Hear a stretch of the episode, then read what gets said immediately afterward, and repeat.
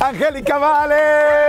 ¿Cómo fue ser hija de dos estrellas de ese nivel? Padrísimo. Los niños artistas caemos muy gordos. No me querían nada. Chiquilladas, bueno, prohibida la entrada casi casi. Luego me vetan. A mí me saca. Tú sabes que a mí me sacaron con policías de Televisa Chapultepec a los seis, a, los seis, siete años. Abuela, abuela, hay que traernos a Ricky. ¿Quién es Ricky? Ricky Martin. ¿Quién es Ricky Martin? De menudo. Pero nunca anduve con él. ¿Y besos? Sí, sí.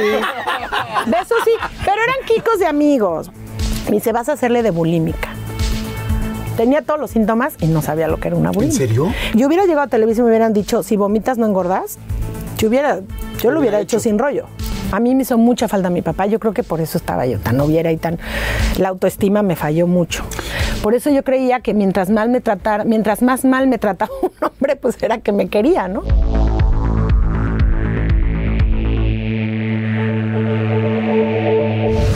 Pues bueno, un episodio más. Estoy muy feliz, muy feliz porque la quiero mucho, la admiro muchísimo. Hace mucho tiempo que no nos vemos, hemos platicado muy rico durante muchos años, pero hace casi 10 años que no nos veíamos.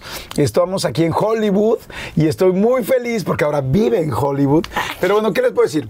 Eh, ya lo saben, actriz, por supuesto, conductora, eh, imitadora, eh, eh, teatro, cine, por supuesto, televisión, más de 19 telenovelas. Escuchen esto, más de 200 premios y reconocimientos y está a punto de tener su estrella en el Paseo de la Fama en Hollywood. ¡Angélica Vale! Oye, qué gusto. Igualmente, Ahora hace muchísimo que nos veíamos. No lo puedo creer. Me dijiste 10 años y yo así, no puede ser. Fácil, yo creo No que sí, ser. ¿eh? Y toda la vida de conocernos. Toda la vida. Toda la vida, desde, que antes de que fueras famoso, John. Sí, de- ah, claro. Desde Yo te antes. conozco desde en antes. Desde antes de la UNUM, de la, sí, de la Universidad del Nuevo Mundo, de tal. Sí, sí, sí. ¿Qué tal, verdad? Sí, son muchos años. Muchos años, qué padre. Oye, lo que estoy impactado, bueno, primero bienvenidos a todos, la vamos a pasar increíble. Tengo muchas cosas que platicar, tienes una carrera impresionante, empezaste a los tres meses la primera vez que saliste. Pero nadie me preguntó. sí, no, hijo, no, eso te- fue abuso. te metieron hasta sin chupón y sí, todo. no, nadie me. No, fue sin Maquillaje a los tres meses. La vamos a pasar muy padre, vamos a platicar absolutamente todo. Nosotros estamos grabando esta entrevista muy tempranito, entonces vamos a Sí. tomar café, bueno, Sí. tú agua, yo estoy Yo tomando un cafecito, porque sí está muy temprano, ¿estás de acuerdo? Si está muy temprano, me hubiera encantado echarme. Te debo, te debo, te debo drinks. unos drinks. Pero luego no los echamos. Sí, exacto. No hay- De va a haber vamos a platicar con alguien como tú y como yo, podemos platicar perfecto, sin problema alguno. Este, vamos a ver, como les dije, absolutamente de todo. Y quiero empezar, eh, mi querida Angélica, con. O sea, la Angélica realmente chiquita. O sea, imagínate ser, por favor, hija de Angélica María y de Raúl Vale, compositor, cantante, más de 200 canciones. Es una locura. Y, bueno, y de la novia de México. O sea, yo sé que tú, pues, creciste ahí y para ti era como tu normalidad. Sí. Pero sí era algo muy especial, ¿no? ¿Cómo fue ser hija de dos estrellas de ese nivel? Padrísimo. Fue espectacular. ¿Sí? Sí. Fue increíble, pero porque tuve una abuela que estuvo pendiente y que estuvo ahí y que me estuvo educando, porque sí a mis papás los veía yo muy poco. O sea, sí la parte de que me hicieron falta mis papás, sí un poquito. Ok. Sobre todo mi papá, porque mi papá trabajaba como loco diario. Mi papá tenía shows diario, no es broma. Y pues llegaba muy tarde en las noches, en la madrugada, tipo 5 de la mañana, porque aparte pues sí, también le gustaba la party, ¿verdad? Entonces se quedaba después del show. Pues es que es lógico, terminas el show a las 2 de la mañana con toda la adrenalina que Claro. traes, pues no Si no te tan fácil que duermes llegas y te acuestas a tu casa y te pones a ver tu grabado y Esa- dormir, ¿no? Exacto, te duermes hasta las 5 de la mañana. Claro. Sí se nos salió la edad en Sí, sí, Topollillo. sí, sí, sí, sí. Sí, claro. y ahora están- Y yo me acuerdo de antes de Topollillo, o sea, imagínate. obvio, yo también. Pero sí, obvio. Pero este, ay, pero este, sí, 5 de la mañana te vas durmiendo más o menos. Y yo pues me despertaba a las 7 para irme a la escuela, regresaba de la escuela y cuidado, está tu papá durmiendo, no le haga ruido. Entonces sí, me, me hizo mucha falta mi papá. Mi mamá estaba siempre con él. Ok. O trabajando. Ah, ¿con él? Con él o trabajando. Ok. Entonces sí era también como que mi mamá, ¿dónde andas? ¿No? Que estuvo mucho más presente que mi papá, evidentemente. Este, y mi abuela me hizo tener una infancia espectacular. Mm. La verdad. Qué padre, porque tenías a alguien que realmente estaba cuidándote. Sí. Tus papás muy exitosos. Pero además me hacía mis obras de teatro. Sí, claro, sí sé que era tu productora del Mago de Oz y de Eh, Ilusión y que arrancó con Sí, todo eso, ¿no? Sí, te adoro. Sí me estudiaste, tú muy bien. Sí, pero eh, bueno, yo empecé, yo siempre lo cuento desde que tengo dos años. Ah, pero te quiero hacer una pregunta antes. Dígame. Ahorita dijiste, fue increíble mi infancia. Ya naciste rica, ¿no? No nací rica. Ay, no manches, ¿cómo no? eso O sea, es algo- no. Angélica, María y Raúl Valle, Yo o sea, te juro, mira, bueno, no, sí, cuando nací sí estaban muy bien de lana los dos. Ajá. Sí, cuando nací sí. Cuando vino todo el rollo de la devaluación, ¿te Ajá, acuerdas esa sí. horrenda que los- nos Sí, agarró todos en 84. México? Después de lo del 84, pues es que se les convirtió toda su lana en nada. Ok, sí. Entonces ahí empezaron a sufrir los tres. Porque ya desde ahí. ¿Tu abuela, tu mi papá abuela, mi papá y mi mamá. Yo desde ahí, yo ya tengo recuerdos de es que no está bien la situación, es que estoy haciendo un gran esfuerzo, es que hay que valorar, es que no está fácil, es que, o sea, ya ahí ya no estaba padre, desde el 84. Fíjense, está bien interesante eso, porque uno pensaría que la hija, eh, bueno, la familia, no en este caso, Sí, todos, pues, que nos iba muy bien. de, Angélica y de Raúl y todo, todavía no había ningún problema. Y pues resulta que sí podría haberlo. Pero ¿no? Qué bueno. acuérdate además que antes no, bueno, hasta ahorita, todo que tú digas, qué bruto, ¿cómo nos pagan? Si es que la gente piensa, no, es que los de la tele ganan muchísimo. Y no saben que a veces hasta casi casi pagamos por salir en algún lugar. O Y sea, yo- exacto, o sea, y la verdad es que eh, en, en televisión, pues mi mamá sí abre todos los mercados de, de, mm, de la televisión, sí, desde de Nueva América York Latina, hasta ajá. Chile, Ajá. pero pues nunca vio, Sí, tanto dinero, claro. nunca vio el dinero ella, Claro. ¿no? Nunca vio nada de eso ella. Claro. Entonces sí había lana de los conciertos y todo eso, pero después del 84 las cosas cambiaron en mi casa muchísimo. Ok. Claro que sí te- seguíamos teniendo la casa de mi bisabuelo, que fue un visionario, porque no la casa de las lomas, güey, no la teníamos. Ay, qué simpática eres. ¿Cómo te extrañaba? te quiero ver más. Y le voy a decir algo. Tiene programa de radio aquí. Sí, En, este, en Los sí, Ángeles. sí. Está en Estrella De seis TV. a diez de la de 6 a mañana. 10 de la mañana, que es el horario más Cali complicado. 93.9. Exacto, Cali, para que lo vean, para que lo escuchen. Lo pueden escuchar, sí. Y también seguramente ver, ¿no? ¿Tienes cámaras o no? Para que se- Not yet. Not en eso yet. estamos. Not yet. No te creas que me urge tener cámaras en el programa de radio. Ah, sí, porque la tengo. De 6 a 10. Sí. No, así no, no vengo diario así. También estuviste ahorita en este, en Me Suena, ¿no? ¿Cómo Tu es? cara me tu suena. Cara me suena. Tu cara me suena. Has un chorro de proyectos. Sí, bendito sea Dios. bueno. Me casé bien. Qué bueno, no, no, Digo, no. me casé bien porque luego se casan y ya no las dejan trabajar. Claro. Y ya a mí sí. Sí, qué bueno. Está muy padre. Sí, tengo, no, no, te tengo un- Yo también si me casara con alguien como tú, una persona tan talentosa y tan movida y todo, pues como que si no le, le quitas su vida, ¿no? O sea, Pues es que es algo que siempre he hecho, y pero mi marido siempre ha sido de verdad súper eh, siempre me apoya, o sea, siempre ha sido es más, cuando no tengo chamba es, mi amor, ¿qué onda? ¿Qué estás haciendo? Porque más me conoce muy bien, sabe Claro. que me da algo si no estoy haciendo, si no estoy trabajando, si no estoy siendo yo. Sí. Porque pues siempre he llevado esta doble vida, ¿no? Claro. Entonces, sí, mi marido, la verdad es que sí, me Pues apoya. eso, eso habla fantástico. eso es, no. ¿Cuánto llevan de casados? Llevamos 10. Ah, muy bien. Ah, eso es, es Muy como bien. de ya como de año de perros, o sea, en- por la Es que sí, porque oye, la carrera en el ambiente artístico 10 años a lo mejor se va. Sí. Pero es que 10 años de casados en el ambiente artístico Sí, es muchísimo. claro. O Sí, sea, es como años de perros, de verdad. año de perros, no vida de perros, No, que quede muy claro. Dije como No. año, o sea, que hay que como que, o sea, es Y como si fuera vida de perros sería con super pedigree. Obvio. Y tatuado. Y tatuado. Y tatuado, y tatuado que quede muy claro el, el- certificado. sí, con chip. Con chip, exactamente, con, Con chip porque ya me vacuné. No. Oye, y entonces regresamos a regresamos a lo a, a la infancia. Entonces, bueno, dos Sí. papás muy famosos. Sí. Dices una vida muy linda porque tu abuela, este, la señora Angélica Ortiz, te cuidaba, pero y, y estaba muy cercana. ¿Y cómo era tener a tantos artistas, el teatro, todo cerca? Porque pues sí, estabas con dos de las personas más famosas de, América Latina. Pues no me daba cuenta, pero obviamente ahora es cuando digo, ok, o sea, Cantiflas iba a mi casa sí, normal, pues. Ajá. Ay, mira, Cantiflas. Y yo, ay, Cantiflas, hola, ¿qué tal? no? Ya le van a servir, Tenía ¿no? yo dos años, sí, sí, tenía, me acuerdo mucho de sus lentes De verdes, pasta, ajá. así de, de- como de fondo de botella, así sus lentes verdes, me acuerdo muchísimo de eso y me acuerdo que lo hacía mucho reír. Tenía yo dos, tres años, pero se reía mucho. O sea, era muy lindo conmigo, era súper lindo conmigo. Oye, ¿habrás conocido a Cantinflas antes en tu casa comiendo que en una película? Sí, obvio. Qué impactante, obvio, ¿no? obvio. Yo la primera vez que vi a Cantinflas fue en vivo. O sea, de repente lo viste como, ¡ay, mira, mi tío! Mi tío está en la tele casi, casi, ¿no? No, empezó a filmar el barrendero cerca de mi casa. Ok, ¿Cómo crees? Ajá, entonces para mí era el amigo de mi papá, está filmando aquí al lado, qué cool. Ok. Entonces voy a ir a verlo. ¡Guau! Imagínate Entonces- ir a ver la filmación del barrendero. O sea, es como, como, se- como el que compuso la canción de la risa en vacaciones. O sea, está como. Mi papá compuso la canción del barrendero. ¡No! ¿Cómo crees? ¿En serio? Sí, Guau. sí, sí, sí, es que se querían mucho Cantinflas y mi papá. Pero, pero siempre ya yo todas estas historias, hasta que un día me caí el 20 que estamos hablando de Cantinflas. O sea, como, wow. La doña, por Ah, ejemplo. también, María Félix. La doña era muy amiga de mi abuela. Ok. Se querían mucho. Y entonces yo crecí, tipo 13 años más o menos. Le digo a mi abuela, yo quiero conocer a la doña. Y me dice, ya la conoces, la has visto toda tu vida. Le digo, no, a ver. Nada más que sin maquillar, Nada ¿no? más que. No. Nada más que Es la señora esa bajita Ay, que llega aquí.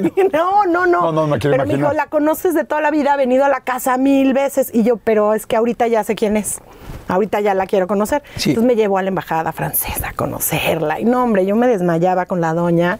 Y la doña divina, no sabes las cosas que me dijo. Y yo así de baba caída. Ajá. Entonces sí fue ir, ir reconociendo a la gente que estaba en mi casa, que era gente muy importante. José José, no te hasta lejos. José José, que como mi tío. Ese sí iba de tiro por viaje en la casa. Oye, digo nada más como pregunta. Cuando llegaba, pedía un chupe. Obvio. Oye, ¿y se tardaba años en irse? O sea, yo digo, no, no es por nada, digo, súper admiro a José José, Sí. pero no me quiero imaginar así de que llegara a tu casa y, y ya que diga, tráeme otras dos madres, este güey no se va a ir nunca. No, pues yo me iba a dormir. Es que yo estaba o sea, muy digo, no sé, yo yo pensé me- que como yo soy un poco así como de, ya estuvo, gracias, ya nos vamos todos a dormir. No, mi papá era de carrera larga. Ah, ok, o Mi sea, los papá era dejaban de a carrera ellos. larga. No, no sé, es que no sé, yo estaba muy chiquita. O sea, a mí sí me mandaban a dormir temprano. Claro. Y sí me acuerdo del olor a humo de cigarro, porque pues imagínate, los ochentas y se fumaba en las casas, ¿no? Claro, sí, ¿no? muchísimo, sí, por supuesto. Entonces sí, sí. ¿Y cantaban juntos? ¿Los oías cantando? Claro. ¡Wow! Imagínate en tu Sí. cocina o en tu sala este, escuchar a José José y a tu una- papá. tenían un, como un salón de juegos. Arriba, bueno, un salón como de fiestas. Allá donde estaban todos. Y sí me acuerdo oírlos cantar y en la bohemia, en la... Sí. Qué padre. En el relajo allá arriba. Oye, ¿a qué jugabas tú de chiquita? A ser artista. A ser artista, pues bueno, pues claro, pues era la- el mundo que, que estabas acostumbrada a ver. Pero además lo quería. Ajá. O sea, yo, yo, Gracias. yo creo que sí hay una mm, gran diferencia entre... mm, e- entre estoy aquí porque es el mundo que conozco y estoy haciéndolo porque me muero por hacerlo y pagaría. Y pagaría por hacerlo. Exacto. Y, y yo sí pagaría por haber, eh, o sea, por estar arriba de un escenario, yo pagaba. O sea, mi mamá a los dos años, que fue cuando ya digo que yo empecé la carrera, estoy en una obra de teatro, bueno, estoy, mi mamá está haciendo una obra de teatro que se llama Papacito Piernas Largas, se está viendo que la gente se está riendo y están volteando hacia un lado del pasillo y había un borrachito fuera, era en el teatro lírico, y había un borrachito fuera del teatro lírico que siempre pasaba por ahí y entonces mi mamá dijo, seguro el borrachito ya se metió, está haciendo las suyas. Entonces que en un cambio de vestuario fue a ver, se asomó al pasillo y era yo. En el pasillo que está haciendo toda la obra, de todos los personajes, toda la coreografía, todo. Me llamó y me dijo, no lo puedes hacer aquí. Le dije, entonces lo voy a hacer allá. Y en la obra salían unos niños al principio de la obra. Y que me le cuelo. Sí, pues claro. Y hasta le tuve, dice mi mamá que hasta le tuve que decir el diálogo que ella tenía que decir, porque estaba ella con la, pues imagínate, viendo a su hija de dos años en el escenario haciendo todo como si hubiera ensayado la obra, pues es que ahí crecí, me la sabía perfecto. Y que yo volteé y le dije, mamá, te toca, vas. te toca". ¿Cómo crees? Tú dándole el pie Yo a tu dándole el mamá. pie a mi mamá porque mi mamá estaba así como, ay, mi hija. Sí, está impactada, claro. Y, y- y le- hasta le soplé el, el diálogo y todo. Eso es lo que cuenta mi mamá. Pero es que yo nací para estar en un escenario. Claro. O sea, sí nací con este rollo de estar ahí y que para mí es como una necesidad, como tomar agua, estar arriba de un escenario, lo es. O sea, En el teatro, por ejemplo, estabas mucho tiempo, mientras estaba la obra, por ejemplo, ¿no? Seguro en muchas ocasiones, estabas en el camerino, dibujabas, te dormías, te llevaban unos colores, ¿qué hacías? llevaban una cama con una espuma Ajá. y la tenían con sábanas y así como forradita, como camita portátil, y la abrían y ahí me dormía yo. Oh, Porque pues no, ten- no había cama que- Claro. portátil ni cuna portátil y entonces me dormían para poderme llevar a todos lados. Porque sí estuve de gira con mi mamá. Yo sí, me, yo creo que me llevaban juguetes y me- no me acuerdo, fíjate, de estar coloreando y eso. Me acuerdo mucho del olor del teatro, me acuerdo de las luces del teatro, me acuerdo de la escenografía, de los actores, o sea, me acuerdo de, Wow, qué padre. de varias cosas y sí me acuerdo de... Me acuerdo del público aplaudiendo, qué chistoso, ¿no? Pero me acuerdo del, del, al final es energía, es mucha energía que estaba recibiendo. me acuerdo de eso y me acuerdo de la emoción. O sea, sí, sí me acuerdo del. Ya sé, de ay, me, me falta el aire de la emoción de que la gente me está aplaudiendo. Me acuerdo de eso Wow, mucho. qué padre.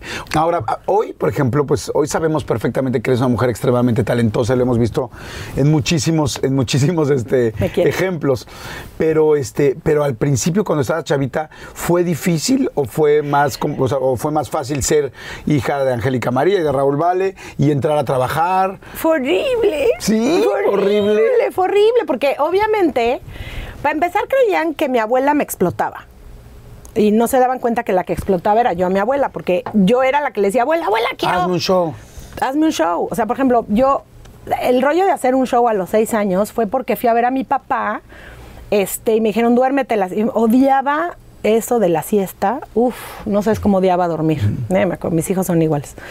Y odiaba dormirme. Entonces ya, por fin me dormí y fui al show y me tenían que meter por la cocina para que no me viera si había un inspector, ya sabes. O sea, tenía que ir yo de contrabando a ver el estreno de mi papá porque ¿qué hace una niña en un centro nocturno? Claro, de seis años, claro. Se usaban los centros nocturnos. Y entonces yo dije, oye, qué estupidez, ¿qué es esto? ¿Por qué no hay un show para niños? Entonces mi abuela se le hizo muy buena idea, se rió mucho y dijo, ok, vamos a hacer audiciones, a ver quién puede hacer qué. Y este. Y hagamos un show y hagamos un show. Y entonces lo pusimos en el Hotel del Prado. Check, esta anécdota te va a gustar mucho. En las noches estaba Enrique Guzmán Ok. cantando. Y entonces Alejandra se quedaba con su papá Ajá. y entonces bajaba a ver mi show los fines de semana. Alejandra ¿Cómo crees? Ajá. Y otro de los que iba mucho porque quería estar en el show era un vecino mío, ¿Quién, qué vecino? Luis Miguel. ¿Cómo crees?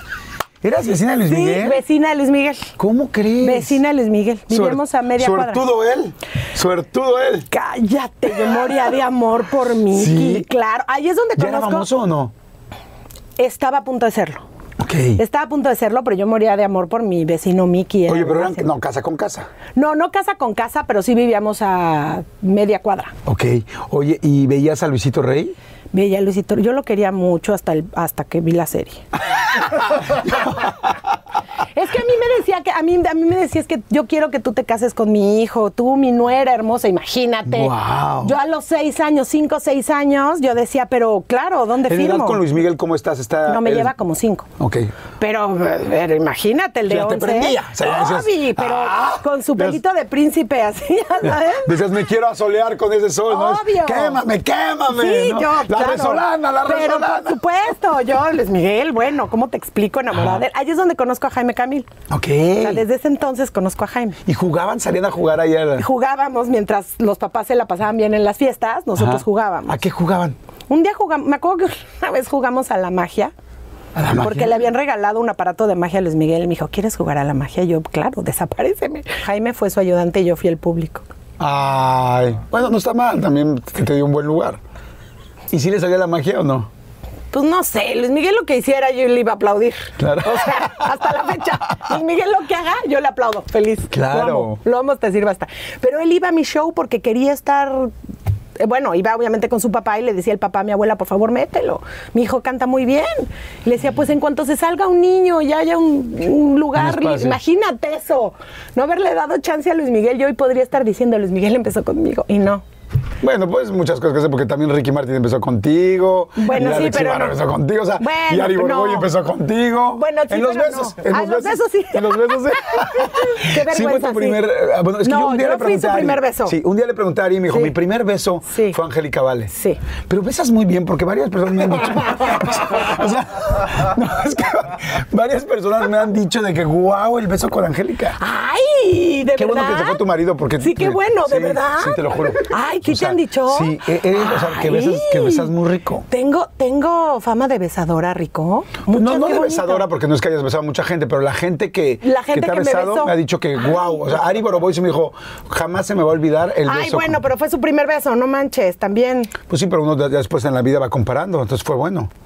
¿Quién te enseñó a besar? Ari. Alejandro Ibarra. Pues, ¿Cómo no va a ser buena? ¿Estuviste con un experto? ¿Cómo no voy a ser buena? Estamos hablando de Alejandro Ibarra. premium. Claro, Alejandro Ibarra me enseñó. Oye, y a ver, ¿cómo? A ver, entonces, Alejandro fue tu primer beso. Alejandro fue mi primer ¿Y tú beso en un de ensayo de vaselina. Ok. O sea, ni siquiera, de verdad, fue en un ensayo de vaselina. Ok, ¿y cómo Luego fue? ya después nos seguimos fuera del ensayo, pero... Sí, me imagino. Obvio. Pero yo tenía 12, imagínate. Estaba yo bien chavita. Estábamos ensayando en casa de Julisa, porque nos citó Lili Garza, que era la directora, y dijo, a ver, siéntense, vamos a hacer el autocinema.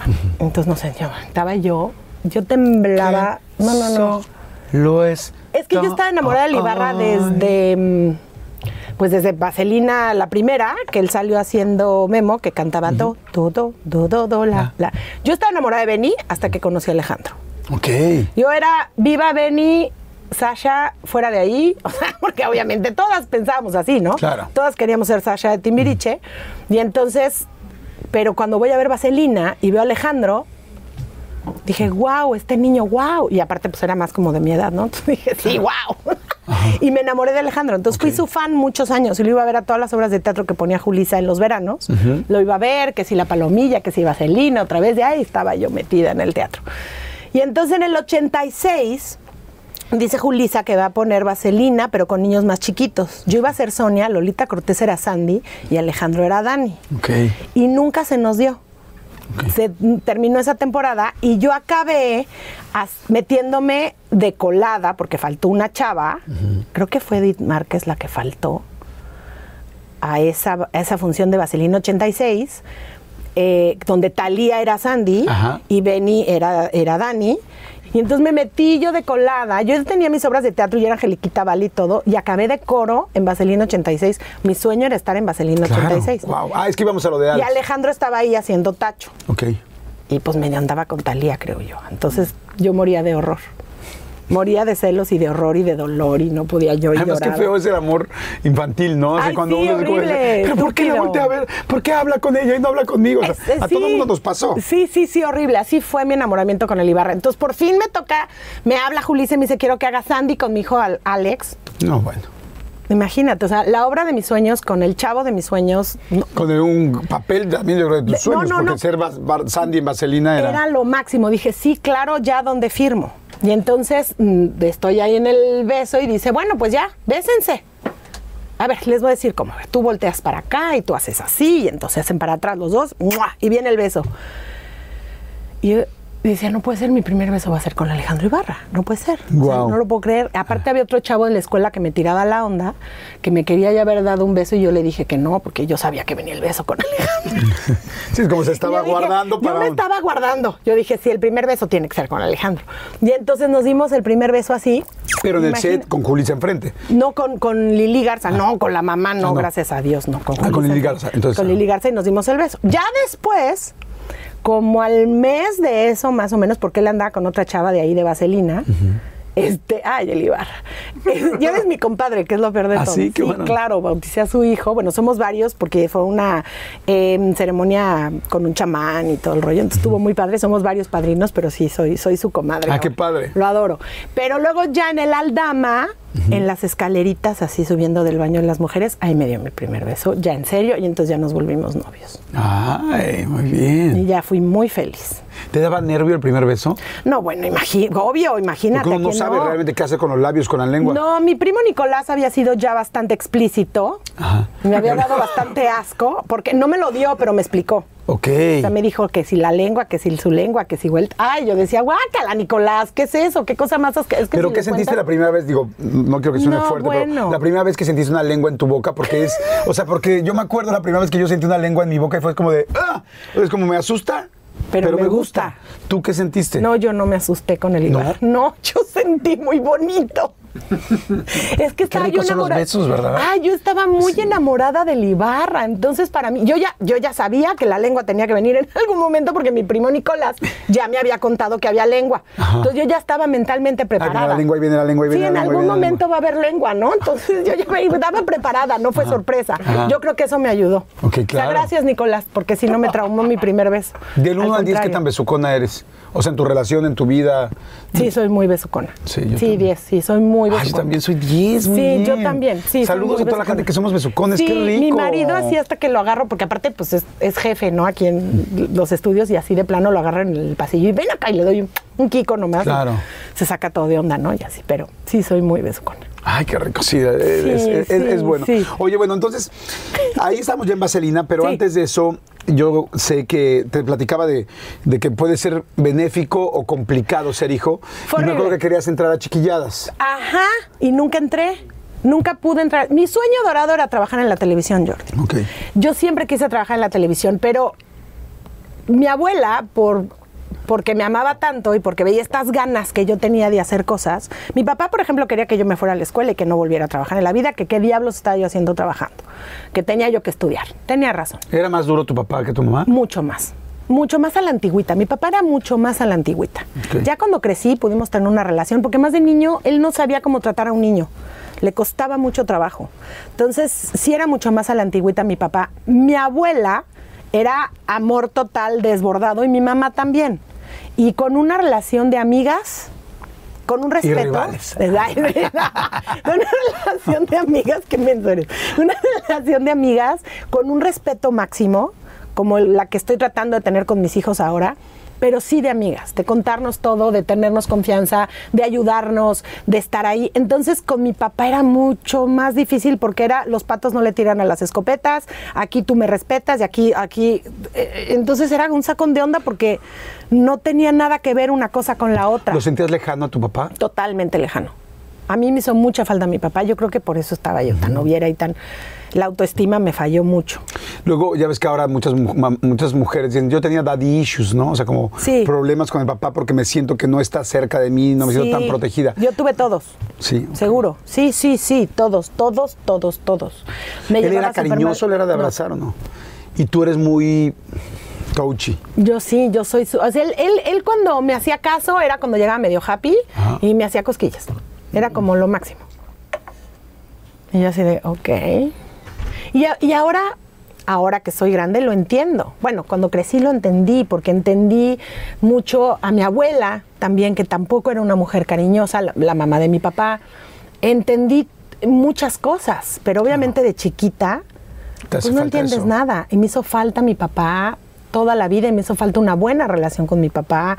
Por eso yo creía que mientras mal me tratara, mientras más mal me trataba un hombre, pues era que me quería, ¿no? Claro, sí, porque fue la referencia que tenías. Fue la Pues referencia Mi papá de está hombre. lejano, no es tan, no es tan de tocar, no, Claro. de vez en cuando me hace cosquillas, pero muy de vez en cuando. Entonces, esa era tu referencia que buscabas después en otra pareja, porque Claro. luego uno empieza a repetir patrones. Claro. Y ahorita lo vamos a. Claro, a platicar horrible, todo esto, horrible, ¿no? horrible. Me la pasé súper mal y cometí muchas estupideces que me pude haber ahorrado. Claro. Pues sí, pero ahora sí que la vida que nos toca no hay. Pero lo bailado nadie me lo quita. Claro. ¿Te ibas a dormir, por ejemplo, a, tus papás dormían juntos? Sí. Y de repente te les metías en la cama, así. A, a- a veces, lo que pasa es que tenía a mi abuela al lado. ah, ok. Es que ¿Cómo dormían en la casa? O sea, ¿tu abuela vivía en tu casa? Sí, bueno, no, tenía su casa, pero mi cuarto estaba en medio del cuarto de mis papás y del cuarto de mi abuela. Ok. Entonces yo tenía comunicación al cuarto de mi abuela por un pasillito, o tenía pues conexión directa con el cuarto de mis papás. Entonces yo ya sabía que cuando mi papá estaba, no irme a la cama, porque Sí, no no, le gustaba. Ok. Entonces me iba con mi abuela. Ok. Que además mis papás viajaban tanto que por eso mi abuela hizo eso. Después mi papá, eh, cuando estaba ya a punto de separarse mi mamá, puso una reja y cerró esa puerta y lo convertimos en un closet, pero no era cierto, era como el camino secreto, ¿te Ah, acuerdas?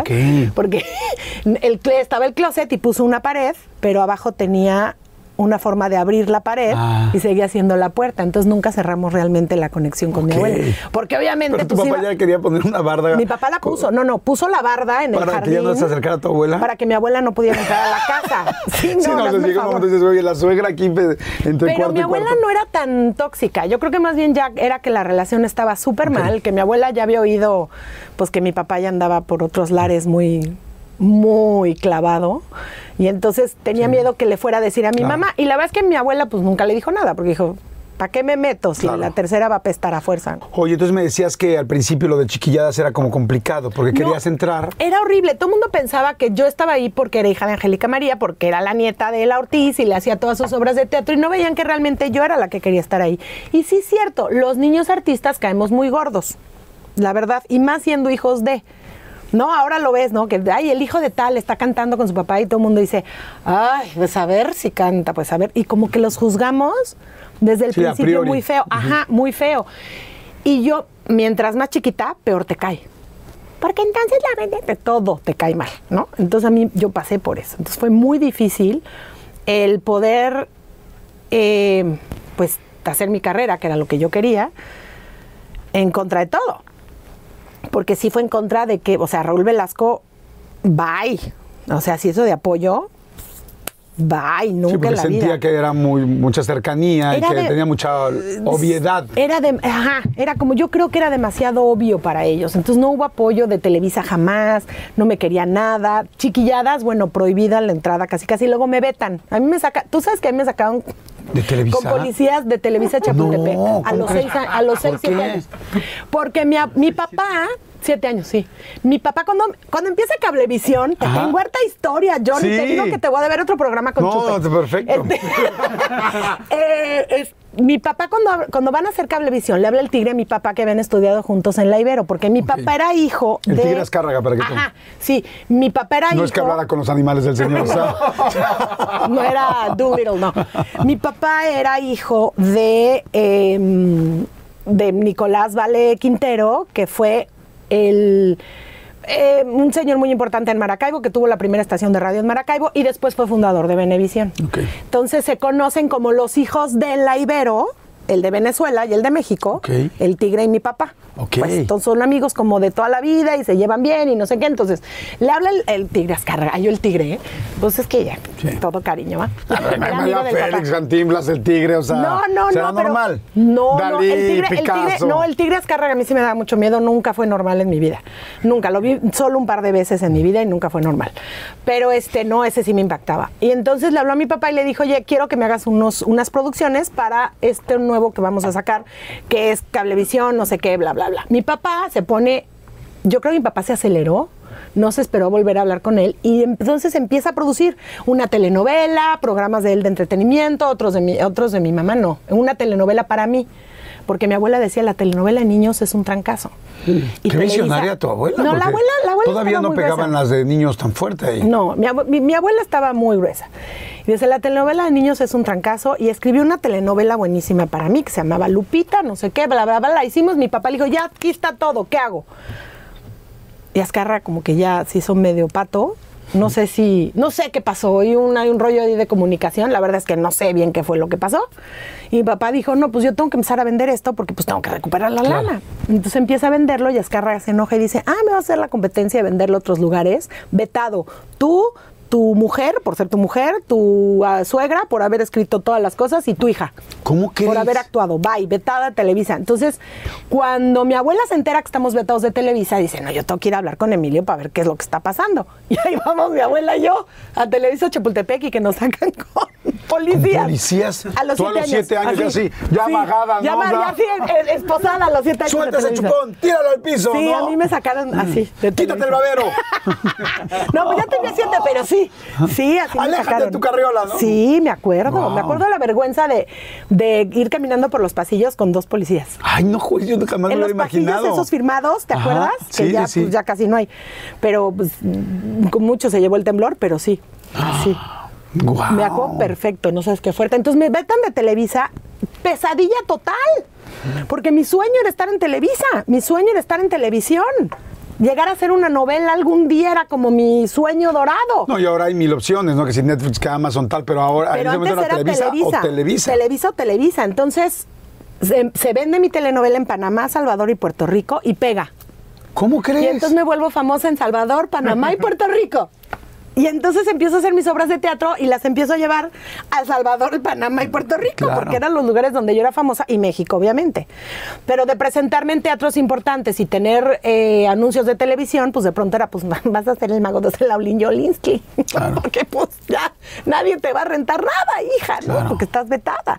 Porque aparte de estar vetada en los ochentas en México era estar Sí. como corrida de México. Sí, o sea, sí, era, sí. era Sí, sí, eras artista, sí, claro. era una cosa espantosa. Entonces, de pronto a mi mamá la llaman para hacer unos teleteatros en Imevisión, que era Canal 13. Ajá. Entonces estaba Oscar Cadena Ajá. haciendo, uy, estoy sacando historia de la televisión. Ciudadano infragante. Ciudadano Infraganti. Y luego mi mamá iba con sus teleteatros y que le empiezan a quitar rating a siempre en domingo, hijo. No. Sí, y entonces pues que le hablan. Y regresamos. Eso fue cuatro años después, por Ok. supuesto. Entonces, que no, como ya nos están quitando rating, mejor vénganse para acá y háganlo de este lado. Sí, claro que le dieron una telenovela pues no muy buena a mi mamá y ya sabes, ¿no? Cosas Claro. así de que pues sí regresa, pero ya no estás, ya no eres la consentida, ¿no? Ok. Y ya se había casado. Y yo no cuando se casa como que, ahora ya siento que no tanto, pero antes sí cuando te casabas, que eras así como la máxima estrella. Bueno, es que además nunca fui la máxima estrella como mi mamá. No, que era la más guapa y la más bonita y todos querían con ella y de pronto se casa con el venezolano. Sí, no, mucha gente no. No le gustó. No Oye, le gustó. ¿no, ¿no sentías tú, por ejemplo, una mujer, una mamá tan guapa? Yo me acuerdo, o sea, de chiquita que decías, ay, todo el mundo le tira la onda a mi mamá o, o todo el mundo la... Todo el mundo la ama, sí, pero eso es algo bellísimo. Eso es algo, fíjate que a mí me, sí me dieron celos una vez con una niña, todavía me acuerdo. Estaba en un concierto de mamá y llegó una niña y le dio un beso y le dijo, te quiero mucho. Y le dijo, yo también, mi vida, te quiero mucho. Y yo dije, ¿cómo que la quiere? ¿Y yo qué? ¿No? Sí, yo soy- Fui con mi mamá así toda enojada en celo total y de que, ¿qué te pasa? Y me dice, a ver, mi amor, espérame. Y me explicó lo que es el amor del público. Me dijo, ¿sabes lo que es que gente que no te conoce te ame sin conocerte y te quiera y quiere estar cerca de ti? Ese es un amor incondicional que solo puedes valorar, debes de valorarlo y atesorarlo y aceptarlo y ser feliz. Eso es hermoso y un día te va a pasar a ti. Wow. Y yo dije, ah, pues qué bonito. Entonces ya todos los reconocimientos a mi mamá eran como, mira qué bonito, la gente la quiere y no la conoce y es mi mamá. O sea, Yo sí la conozco y la abrazo todas las noches. O sea, Ay, pues era qué de- era de- bonito. Y la abrazo todas las noches. claro, era de pechito arriba, ¿no? Es mi mamá. ¡Wow! ¡Qué padre! Entonces, sí, en lugar, no, es que yo te digo, crecí en un, yo crecí en una familia de mucho amor y eso me salvó de todo. Wow. Porque es que creciendo de artista de chiquita, Claro, sí, sí, sí, hay muchas, mu- mu- sí, hay muchas complicaciones porque es, es difícil. si las dejas solos, pues sí hay mucha droga, sí. Bueno, pues como en todos lados, ¿eh? Porque yo no dudo que en hospitales y en Sí, eh, se haga de todo. Pero no se enteran porque pues no hay el TV Notas del hospital, ¿no? claro. no existe. No por eso no nos Gaceta de enteramos. salud en la portada, ¿no? No nos El doctor enteramos. tal se está dando a la enfermera tal. tal. Pues sí, no nos enteramos, ¿no? Entonces, Claro. pero, pero, pero sí es fácil caer en muchas de esas Por cosas. supuesto. Si no tienes amor y si no tienes un guía. Claro. Oigan, vamos a ir rápido a un refil. A toda la gente que nos está viendo, está riquísima la plática con Angélica Vale. Este, vamos a hacer un refil rápidamente. Ustedes nos estamos, nos- nosotros agüita, un cafecito. ¿Quieres un cafecito o no? No, bien. Café, té. Al ratito, gracias. ratito. Está- Estoy en mi casa. Pero estás en tu casa. Vamos a refil. Si les está gustando, por favor, este, denle like, suscríbanse al canal, que es muy importante. Sí. Y regresamos. Padrísimo toda la, la parte de la infancia, tal, pero también, Sí. evidentemente, un momento complicado, que es la separación de tus papás. No fue complicado. O sea, mi mundo se deshizo. Nunca pensé, o sea, yo como que vivía, sí mis papás no se llevaban bien, sí los oía discutir, sí había muchos run runs de muchas cosas, que obviamente como antes no usaba el término bullying, pero te bulleaban en la escuela todo el tiempo, ¿no? Entonces si te decía, ay, tu papá anda con otra, ¿no? Yo decía, ay, ¿qué? Salió en el periódico. Y yo así de, ay, guacala, cállate, ¿no? Entonces estaba yo como acostumbrada a los chismecillos y así. Sí sabía que había algo raro, pero en el ¿Sí lo momento... dudabas? Un poquito, creo que sí.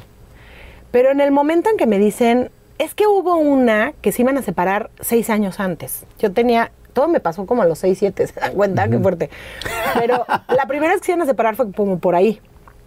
Y entonces ya estaban las maletas de mi papá en el coche. Yo no paraba de llorar y mi abuela me dijo, ¿no quieres que se vaya tu papá? Le dije, no, no quiero. Y me dijo, vamos por sus maletas al coche. Y diles que tú las subiste. Le dije, órale, va. Entonces mi abuela me ayudó a subirla. Yo creo que también sabía que mi mamá no estaba lista para el divorcio, creo yo, o pensaba que se podían arreglar. Ajá. Cosa que me arrepentí toda la vida. Porque yo siento que si mis papás se hubieran divorciado en ese entonces, hubiera sido menos todos los cuernos que siguieron, porque sí fueron años de cuernos. Y este y mi mamá quizá hubiera podido encontrar a alguien, ¿sabes? Y rehacer su vida. Entonces eso es algo con lo que siempre me quedé, pero por algo pasan las cosas. Claro, Ya por ahorita ya- no, ya ¿y tú crees tengo. que era responsable de una niña de 6 a 7 años? Pues Obvio no, evidentemente ahorita- no. ya ahorita lo tengo. Sí, era responsable de ellos. Claro, en ese entonces, digo, como a los 14, yo que vi a mi mamá sufrir y que vi a mi mamá pasarla mal, sí decía, ¿cómo no dejé que se divorciaran seis años antes? Y cuando me entero de todos los cuernos, pues peor, ¿no? En, sí, fue, fue una etapa horrible, horrible, horrible, horrible para mí, muy fea. ¿Tú veías a tu papá coqueto? No, No. qué equivocada estaba. Bueno, no lo Ay, es sabías. que Pues ahora- evidentemente tú eras una niña, pero... Es que ahora está totalmente perdonado y aliviado y todo, o sea, lo amo profundamente y es mi padre y lo extraño todos los días de mi vida. Entonces, Claro, evidentemente. ya está, ya está solucionado, pero en ese entonces fue muy fuerte. ¿En qué momento te, enteraste de lo de Arlette? Porque él ya andaba con Arlette Pacheco. Luego, luego. Luego, luego, pero porque me dio mucha curiosidad, yo quería conocer a Arlet. O sea, yo decía, ¿Quién es la mujer? ¿quién es, ¿por qué no estás dejando? O sea, porque sí tomas un poco el rollo de la mamá, un poco como hija, tomas el rollo de la mamá, desgraciadamente, ¿eh? Yo decía, pues, ¿quién es, no? ¿Quién es ella? ¿Qué tiene de especial? ¿Qué, qué? Y Arlet no me cayó mal. Lo peor, ¿no? Porque, pues, ¿ella qué? No me cayó mal, fue muy linda conmigo, pero sí yo decía, o sea, había un, ren- el rencor era, era con mi papá, era el rollo con mi papá. Me enojo tanto cuando nace mi hermana Nicole que le dejo de hablar dos años. Del único que me arrepiento en mi vida, fíjate. Pues fueron dos años que perdí con mi papá. Le dejaste está. hablar. Le dejé de hablar dos años. Dije, no pomas, le dejé de hablar. Mi papá era muy... Los patos no le tiran a las escopetas. Si tú no me buscas, yo no te busco. Tú me tienes que buscar porque tú eres mi hijo. Es tu obligación. Y yo decía, a ver, no, espérate, esto es, de, esto es doble. es una, o sea, sí, es una calle de doble vía. si te vale gorro verme, pues me vale gorro verte. Y más a los 15. Imagínate, 14, 15 años, peor, ¿no? Entonces, toda la rebeldía como en contra de mi papá. Le dejé de hablar, insisto, esos dos años. Él te hablaba, te buscaba. No, tampoco me buscó porque yo sabía que los patos no le tiraban a las escopetas, insisto, era su frase favorita. Este, y regresé cuando Ay, cómo me fregaban mi mamá, mi abuela. Uy, no sabes, me molestaban todo el día. Háblale a tu papá, es tu papá, lo tienes que ver. Mi primo Nicolás otra vez, háblale a tu papá. Mi tío Javier, su hermano, por favor, háblale a tu papá. Yo decía, ay, ya que me deje de mandar gente, si tiene ganas de hablarme, que me hable él. Lo más cañón es que si él me hubiera hablado, yo hubiera contestado el teléfono inmediatamente, porque evidentemente era mi papá. Pero mi papá, mi papá no era así, mi papá estaba en otro rollo, mi papá era muy a la antigüita. Entonces mi, pap- mi papá no podía dar su brazo a torcer, tenía yo que dar mi brazo a torcer y lo di. Bendito sea Dios, ¿eh? Qué bueno. Porque si me hubiera enfermado antes, hubiera ido antes y antes de hacer las paces o antes de tener una buena relación con él. Claro. Y la historia sería, mi historia sería diferente. ¿En qué momento decidiste ceder, ceder tú? Tenía yo novio y me dijo, háblale a tu papá. Y ahí voy de mensal, que no era de la familia, fue al que le hice caso, ¿no? Y dije, pues a lo mejor mi novio tiene razón. Y entonces, estúpida. Y le hablé, regresé y como si no hubiera pasado un día. Obviamente mi papá me reclamó y me reclamó y me reclamó esos dos años hasta que, hasta que todo el tiempo, ¿no? Y siempre me costó trabajo hablarle, o sea, siempre fue difícil. Nunca fue fácil hablar con mi papá. Se me olvidaba hablarle. Lo veía un domingo y me decía, háblame mañana. Se me olvidaba, pero de verdad se me olvidaba. Pero se te olvidaba porque tampoco él no había estado presente, o sea, él no había fijado, pu- puesto la- los cimientos bien de esa relación. Sí, pero yo no entendí, yo estaba muy chavita, yo Claro. no podía entender que mi papá no era así. Sí, pero ahí el adulto era él, no tú. Eh, ya sé, pero pues pobrecito, güey. No, él nunca le enseñaron tampoco. Sí, sí, sí, estoy de acuerdo. O sea, digo, pero tú, no tenías ninguna pobre. responsabilidad más allá. No, O sea, no, no, no, no la tenía. La verdad es que no la tenía. Pero, pero, pero bueno, bendito sea Dios. Llegó un punto, no me acuerdo cuándo. Ah, sí, cómo no, ya me acordé. Me emborracharon mis hermanos. Nos fuimos a Vallarta. Ajá. Nos fuimos, mis hermanos Raúl, eh, bueno, nos fuimos todos. Estaban ya Carla y Nicole, estaban muy chiquitas. Este, nos fuimos con Arleta Vallarta y entonces eh, dijimos, vamos eh, a emborracharnos y vamos a decirle a mi papá todo lo que creemos. de lo que está pasando. Y sabían que la que más andaba rebelde era yo, obviamente, ¿no? Entonces, no, me emborracharon yo me- con, un, con un whisky. Gracias, me tomé un whisky y entonces para agarrar valor según nosotros nos tomamos un whisky, llegamos a hablar con mi papá. A ver, ¿tú qué me tienes que decir, Raúl? No, yo nada. ¿Tú, Lulu? No, yo nada. ¿Tú, Angélica? Hijos de su maíz, no me hagan esto. Me están dejando sola. Sí, pero sí le solté todo. Le solté todo y tú y trácata, trácata, trácata, trácata, tra. Y, y le solté todo.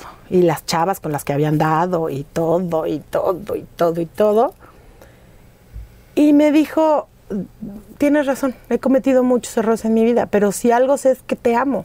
Y eres mi hija y te amo con todas mis fuerzas. Y, y en ese momento, como que a mí se me quitó un rollo que traía yo con él y traté de verdad de entenderlo. De empezar, ahí fue donde empecé a tratar de entender a mi papá. Digo tratar porque no lo entendí bien, ¿eh? Fue ya mucho más grande. Pero ahí fue donde ya empecé a tratar de tener una buena relación con él. Después se me enferma. Muy rápido, muy rápido. Nunca me puse una buena guarapeta con él. Nunca pude tener una bohemiada con él. ¿Qué dices? ¡Ay! O sea, por ejemplo, ahora que digo, ¿cómo no aprendí piano? ¿Cómo no está mi papá para decirle, papá, enséñame a tocar el piano? Soy una estúpida. No, enséñale a tus nietos. O sea, tu nieta que está con el piano y ahora ya quiere empezar a tocar la guitarra. O sea, ¿cómo no está mi papá? ¿Cuántos años tenía cuando falleció? tu mamá? 59. No, está como súper joven. No manches. Mira, voy a decir una cosa que no justifica, que no justifica absolutamente nada. Pero yo me he dado cuenta que algunas personas que se van muy jóvenes eh, tuvieron que vivir muy rápido. No sé si Sí. las almas Sí. sepan lo que va a pasar y de repente es como, lamentablemente eso no justifica lastimar ni a una esposa y mucho menos a unos hijos, a nadie. Pero de repente es- no sé si de repente esas almas es como, vive, vive, mucho porque, no- porque te vas a ir. ¿Sabes qué? Mi papá, mi papá, su único problema es que era mujeriego. Pero nada más. O sea, mi papá era un gran hombre y era muy buen hombre.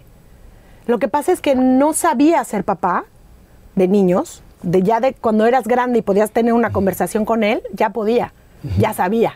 Sí. De niño no, no, no sabía cómo Sí, no, llegarte. no, no sabía cómo acercarse. No tenía la menor idea. Y era mujeriego. Nada más. Pero era un hombre bueno. Claro. Y era un hombre maravilloso y era un hombre extremadamente talentoso. Sí, queridísimo, adorable. Sí, digo, y yo que todo el mundo amaba. perfecto, Claro. ¿Tú sabes qué? Híjole.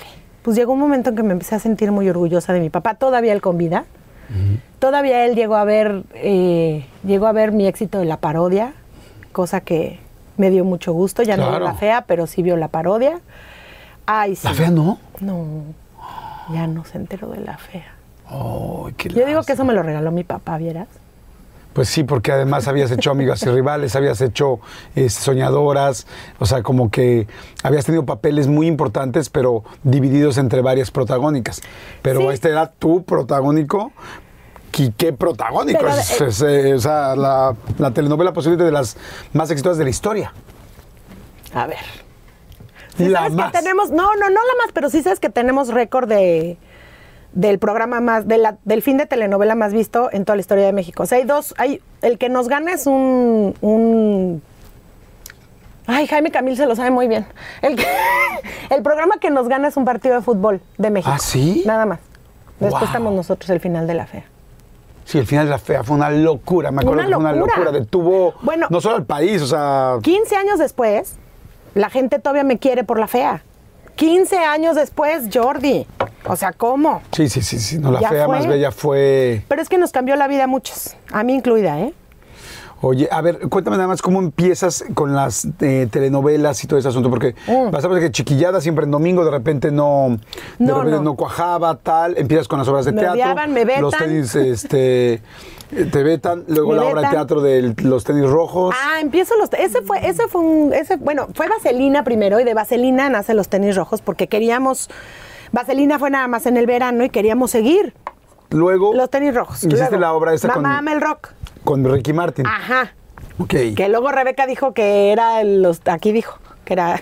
¿Qué dijo Es que como qué? si te veo. Que fue en los tenis rojos, pero no es cierto, fue en Mamá ama el rock. Ah, donde, lo, ah, ¿Dónde donde iba a verlo? Donde iba a verlo. Ajá. Era ahí y yo uh, moría de coraje. Oye, porque. Pues, estaba enamorada de Ricky, claro. Yo, yo he Nunca seguido las tendencias, hijo. He seguido las tendencias de los de. O sea, da Luis Miguel, damos a Luis Miguel. Bien. Ricky, venga, Ricky. Venga, Te- Ricky. Es que Ricky yo lo conozco. La primera vez que va a México, su presentación fue en mi casa. La rueda de prensa de presentación de Ricky fue en mi casa.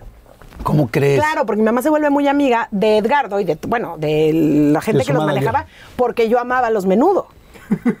Llega a la obra de teatro a ver Qué una... nalgoncillo, ¿no?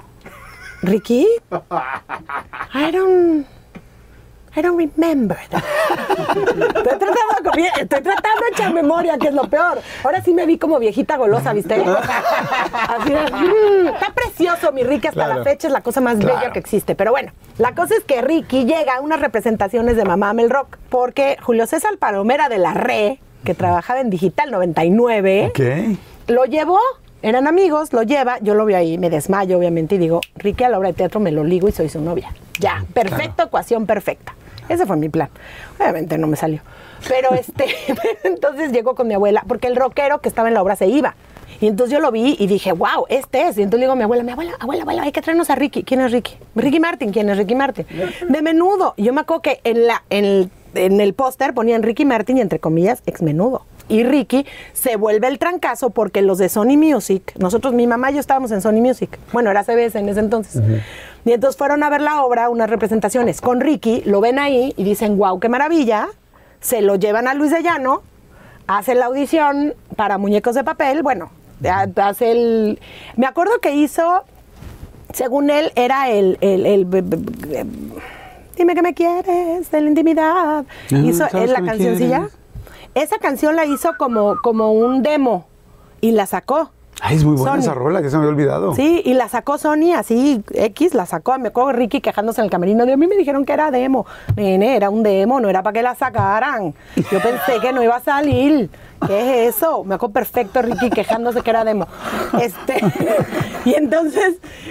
Dime que me sí, quieres, Dime que me quieres, en la intimidad. Sabes que me puedes dominar. Sí, sí, sí, es Entonces el trancazo Ricky, y obviamente ya la gira ya no va. Porque ya estaba haciendo novelas, ya estaba preparando su disco y ya viene el gran trancazo de Ricky. Pero nunca anduve con él.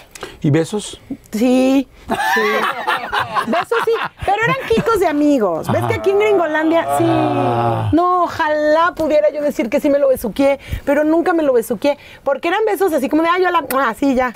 ¿Tú crees que no diría me lo besuqué a Ricky Martin? Ay, claro, por Claro supuesto. que te diría me besuqué a Ricky Martin. Claro, por supuesto. Pero nunca me lo besuqué. Eran besitos así de, ay, hola, ¿cómo estás? Claro que a los 15 años, eso Claro. para mí eran besos de amor. Claro. Pero pues no, o sea, entiendo que no. Oye, y luego este, haces varias novelas, pero ¿cuál es la primera fuertísima? Eh, Hice, hice Ángeles Blancos, hice Lazos de Amor. Jorge Lozano me llama para hacer Bendita Mentira. Y luego otra que se llama El Secreto de Alejandra, Ajá. que es la telenovela más corta, que fue la que cortaron. Y de ahí me llama Emilio La ¿no? Rosa, me llama Emilio Sí. La Rosa, eh, me dice, vas a hacerle de bulímica. Y yo, ok, ¿qué es eso? Dije, "Bueno, voy a poner a estudiar, porque no tengo la menor idea que es una bulímica. Tenía todos los síntomas y no sabía lo que era una bulímica. ¿En serio? Pues sí, porque cuando siempre me, siempre me tildaron de gorda, siempre, toda la vida. Sí engordé mucho con el, con el, pues a los 14, 15 más o menos con, pues estaba medio llenita, es el término llenita, que como lo odio, ese término llenita. Eso estaba yo, pues que el divorcio de mis papás y todo esto me Claro. dio por entrarle grueso.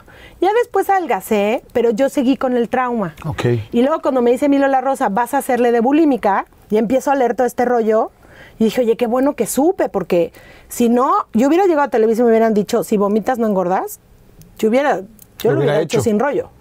Porque todos los síntomas de verme en el espejo y no saber si estoy gorda o delgada, hasta la fecha, ¿eh? O sea, me, me cuesta trabajo, me doy cuenta por mi ropa, pero me cuesta trabajo, porque siempre me veo gorda. Entonces sí es un rollo que traigo... Sí, porque es un rollo psicológico de que tú te Ajá. ves distinto Ajá. en el espejo. Sí, distinto no a como doy- realmente estás. Yo no me doy cuenta, me doy cuenta en fotos, me doy cuenta con mi ropa, me doy- pero no me doy cuenta realmente. Y entonces me la paso diciendo en esa telenovela, soy gorda, soy gorda, soy gorda, soy gorda, soy gorda, soy gorda, soy gorda. ¿Qué crees? Mi trauma salió al aire. Y entonces ya me quedé como la gorda. Y tú ves, mi- y tengo pruebas fehacientes que yo salí en bikini en esas telenovelas, señores. Claro, sí, por supuesto. Estaba yo acuerdo. re buena. Sí, sí, y, sí. me- yo y, en- y la gente me empezó a creer gorda. que es lo peor. Claro, porque lo empezaste a decir tanto. Lo dije tanto en esa telenovela porque era el personaje. Y además, que sí, al lado de Michelle Viet, pues sí soy, tengo más, tengo más curvas que Michelle, obvio. Soy, soy un cuerpo totalmente diferente. Está Michelle, Araceli Arámbula. Laisha Wilkins y yo. Y Laisha Wilkins y tú. Ajá. ¿Julieta? Y no sabes cómo nos divertimos. ¿Cómo, cómo se llama el personaje? Julieta. Ajá. Julieta, ¿cómo hablaba Julieta? Así. Porque era, era súper pobre, pero se hacía pasar por mega rica, güey. Sí, es cierto. Y aparte yo decía, güey, me van a odiar, porque yo decía, ¿cómo, cómo, cómo, cómo soy pobre y me estoy haciendo pasar por rica? Es el peor. Yo decía, Emilio La Rosa me odia, o sea, me odia, ¿cómo me da esto? ¿Me van a odiar? Pues, Pero era ¿cómo tu crees? primera novela y que es un Pero ¿cómo le digo que no? Entonces Garcini, Salvador Garcini, que tiene el mejor nombre del mundo porque sí es un salvador, a mí me ha salvado de absolutamente todo, señor Salvador Garcini, lo amo, hasta decir basta. Me dice, ¿cómo va a hablar Julieta? Y le digo, no sé, y tenía una sobrina Ronnie que así hablaban. Y entonces dije, pues, te late así. Me dijo, sí, perfecto, está perfecto, vamos a llevarnos la comedia. Entonces el personaje de Julieta lo llevó totalmente a la comedia Garcini y entonces en lugar de caer mal, cae bien. Y la gente me quiso. Y pues yo me volví loca de amor, porque imagínate, por fin Claro. estaba haciendo... Sí, una novela protagónica, importantísima, juvenil, de las primeras. Yo creo que después de quinceañeras, Soñadoras ha de haber sido el siguiente trancazo después de quinceañera. Yo, no, muchachitas. Ah, claro, muchachitas. Muchachitas sí. y luego, ¿qué? Pues era como más o menos lo mismo.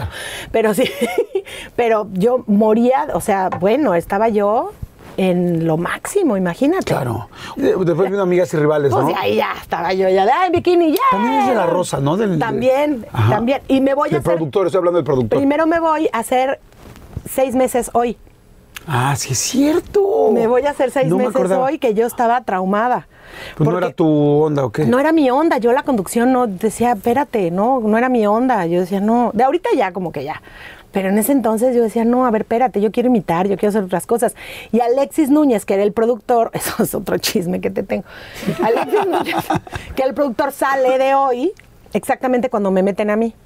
Por ahí una mala información que hubo. Y entonces a mí Alexis me había dicho, vas a imitar, vas a llevar un poco más de la comedia del show, no sé qué. Y yo llego y me pueden hacer lo mismo que André y Marta. Y yo decía, pero pues yo no firmé para esto. Oye, yo firmé para otra cosa, pero pues ya el productor no está. ¿Cómo le hacemos? Fueron los seis meses más canijos de mi vida. O sea, la sufrí, la sufrí bastante. Sí, porque estabas fuera de tu.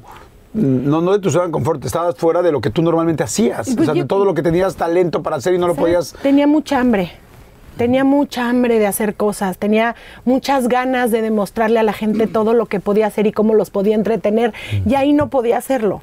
¿Imitabas a alguien ya muy específico en esa época? Sí, ya. ¿A Y lo que pasa es que yo empiezo a imitar desde el show de mi abuela que hice, del Club ¿Cómo de la Amistad. crees? Desde allí empiezo a imitar. Pero yo hago audición para hacer a Amanda Miguel, a Lupita Alessio, a Sasha de Timbiriche, que no me la dieron, me cambiaron por Paulina, que luego lo agradecí porque puse a Super Paula, sigo haciendo, güey. Este. eh, a mi mamá, obviamente. Ajá. Este, y ahí empecé a imitar. Es difícil imitar. ¿Cómo? No. Bueno, para mí no. O ¿Te sea, acuerdas además de? O sea, ¿te acuerdas ahorita Es de del buena tono, memoria. del tal, de todo, mandé? es de buena memoria. Ok. Es- A ver, por ejemplo, ¿cómo es Amanda Miguel? Hubo una vez un país de miel con tejados color mermello. ¡Wow! Es- ¿Tu mamá? Este, paso a pasito llegaré donde vive tu corazón. Es así. La, Guau. la tengo súper hecha. esa. Alejandra Guzmán. ¿Qué onda? Esa también me sale natural. Arriba Oye, el rock, hijo. Acabo, acabo de entrevistar a Alejandra Guzmán y lo hace mejor ella, o sea. Ya me parezco más yo. ¿Qué onda? Aquí, bueno, Paulina Rubio. Claro, la superpower es consentida, Wisconsin. Odia que la imite, güey. Lo odia. Y yo amo imitarla, güey. Amo imitar a Paulina Rubio y ella lo odia. Oye, y la fea más bella es una, fue una locura. Es que Diosito. ¿Cómo, cómo, ¿Cómo empezó el asunto de la fea más bella? ¿Te gustó desde el principio el papel? No me la ¿Te querían gustó, no dar. te gustó? ¿Lo luchaste? Todo, O... no me la querían dar, hasta me enfermé la panza y todo, el coraje. Porque no me la estaba yo haciendo la parodia. Nos estaba yendo espectacular en la parodia. Habíamos ya dado a luz al privilegio de mandar. Entonces teníamos los domingos la parodia, que Sí. ya era los domingos. Pues empezamos los lunes de un programa de media hora y luego nos fuimos los domingos de un programa de dos horas. Pero yo ya, yo ya estaba como que ya next, porque llegó un momento en que sí estaba yo muy cansada, pero además siento que ya no estaba yo creciendo artísticamente. Y si hay algo que a mí me pone mal es cuando no crezco artísticamente. O sea, me- no- cuando no estoy aprendiendo ya. O cuando no estoy, ya no está. Y cuando se estanca el proyecto, es como sigo haciendo lo mismo todos los días. Hacía yo Verónica Castro todos los días. La amo y me fascina hacerla, por supuesto que sí. Pero no, pero no de, hari- no de harina y huevo. y entonces sí. Y dije, no, ya por el amor de. ¿Sabes que fue muy buen ejercicio la parodia para las imitaciones? Porque si era. Claro. Tuve que preparar 800 personajes que yo no sabía que podía imitar. Y eso fue muy padre y muy divertido encontrar, o sea, cada semana un, un como un reto nuevo. Eso fue muy padre. Cuando dejó de ser un reto, dije, ya, ya me quiero ir. Y entonces mi mamá me dice, voy a hacer la audición para ser la mamá de la fea, porque van a ser Betty la fea acá. Y yo, ¿cómo? ¿Cómo van a ser Betty la fea? Sí, por, por mi mamá llegué. Le voy a decir a Rosy. Entonces. Dijo- Campo era la Rocío Campo productora. era la productora y le dijo, oye, cuando llegó la audición, porque yo le dije, oye, ¿cómo? Yo quiero eso. O sea, yo soy la fe más bella. Aquí todas las protagonistas se tienen que ver como Ludvica Paleta. Te quiero, Ludvica. Pero todas queríamos ser tú. O sea, no manches, todas queríamos ser rubias de ojos verdes y hermosas como Ludvica. ¿No? Entonces, yo nunca iba a ser protagonista en mi vida. De fea, sí. Entonces dije, ahí, de, ahí, de ahí soy. Y aparte con mi autoestima así, pues más me hacía sentido. Entonces, eh, mi mamá le dice, le voy a decir a Rocío Campo. Y le dice a Rocío Campo, y Rocío le dice, todavía no la tengo. Oye, es muy buena idea tu hija, voy a hablar a ver si se puede. Pues Rocío Campo, que es más cerca que yo, bueno, igual que yo, pues somos escorpionas del mismo día, además las dos. Así que chistos. 11 de noviembre. Me habla, eh, le habla al jefe, el jefe le dice, sí, sí puede hacer la audición, no hay ningún problema. Y que me hablan y ahí voy a la audición. Con Sergio Jiménez. Wow. Sí, fui su última protagonista. Y entonces estábamos ahí, eh, yo fascinada, y me dice Rosy, sí, me encantas, no sé qué, hay que enseñarle esto al escritor, a ver si quiere. Este, y todavía no sé si queremos a alguien totalmente desconocido para que el cambio sea el cambio o tú, pero vamos Sí, a porque ver. la gente ya te conocía, claro. Órale, vamos a ver. Y así estuve, que sí, que no, que no sé qué. Y en eso, Reinaldo López se entera que yo estoy haciendo audición para, para La Fea. Dice, ah, ok, te vas a tu novela, bye con la parodia. Y ya no me da llamado. Ni para el privilegio, ni para la parodia. Y yo así de, ¿Cómo? pero todavía no me dicen que sí. Ajá, sí, apenas es audición. Y Reinaldo, no, ya, ya, ya está, ya te vas. Y yo, no, pero a mí no me han dicho que sí. Y tú sabes cómo es en Televisa, no es de que sí se hablan y se coordinan entre ellos, no es cierto. No. no. es cierto. Sí, sí, eso sí, eso no pasa. Pa- Entonces- se dice, pero no pasa. pero no pasa. Y yo decía, ya me corrieron. O sea, ya me quedé como el perro de las dos tortas. Me habla Rosy y me dice, si no dejas el privilegio de mandar, no hay forma de que hagas la fea porque yo te necesito 100%. Pero el privilegio era un programa de un alto ejecutivo de Televisa. Entonces no lo podía dejar así nada más. Ok. Yo dije, pues voy a hablar con ese alto ejecutivo de Televisa. Claro. Para que me ayude, porque pues, ¿cómo te explico, no? Y la verdad es que sí, me recibió súper lindo. Le dije, oye, este, pues me tengo que salir del privilegio si quiero hacer la fea. ¿Quién dijo esa estupidez? No dijo estupidez, pero no voy a decir estupidez. Y yo, este, pues Rosy. No, no, no, no, no, no. Tú ya estás haciendo la fea y no te vas del privilegio y ya. Dije, ah, ah, ok. Dile a Rosy. Le dije, no, mejor dile tú.